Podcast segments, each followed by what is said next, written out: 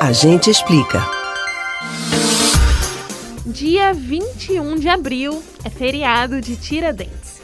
Mas isso você já deve saber decorado desde os tempos do colégio.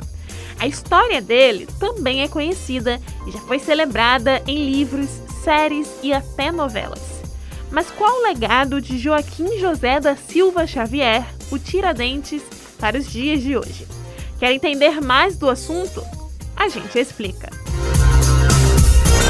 É inegável a importância de Tiradentes durante o período histórico que ele viveu. Aprendemos que ele lutou e perdeu a vida tentando libertar o país dos portugueses. Mas e o legado desse mártir hoje? Para entender isso, vamos relembrar um pouco da história dele durante a Inconfidência Mineira para compreender o reflexo dessas ações.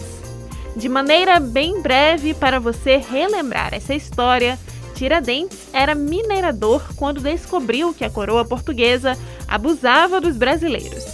Os impostos cobrados eram muito caros e aumentaram ainda mais quando os minérios ficaram escassos. Revoltados com isso, ele liderou um grupo para lutar contra essa cobrança. Mas o movimento foi boicotado e os revoltosos entregues à coroa. Tiradentes assumiu que era ele o líder e conseguiu libertar alguns dos outros inconfidentes, mas acabou sendo condenado à morte. Bom, Após a morte de Tiradentes, ele foi elevado à imagem de um ícone do Brasil. E isso se deu somado ao fato de que até então éramos um país muito recente e carente de heróis.